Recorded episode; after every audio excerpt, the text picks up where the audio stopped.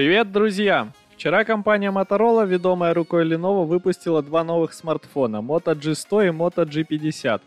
Первый из дебютантов стал глобальной версией Moto Edge S, который дебютировал ранее в Китае, а вот второй гаджет – доступный 5G аппарат на базе Snapdragon 480.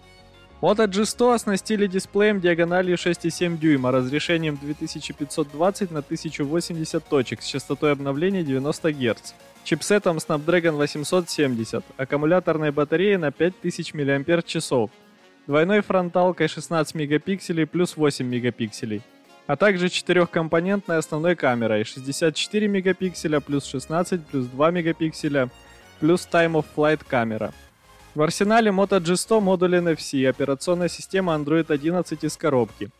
8 гигабайт оперативной памяти и 128 гигабайт постоянной, сканер отпечатков пальцев на боковой грани и быстрая зарядка на 20 Вт. Запросили за Moto G100 много, 499 евро. Для сравнения, в Китае за эту версию просят 387 долларов.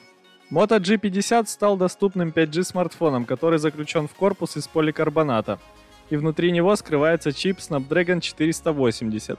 4 гигабайта оперативной памяти, флеш-накопитель на 64 или 128 гигабайт и аккумулятор емкостью 5000 мАч с поддержкой 15-ваттной зарядки.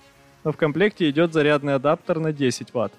Обладает Moto G50 портом USB Type-C, модулем NFC, фронталка на 13 мегапикселей и тройной основной камерой 48 плюс 5 плюс 2 мегапикселя. Работает смартфон под управлением Android 11.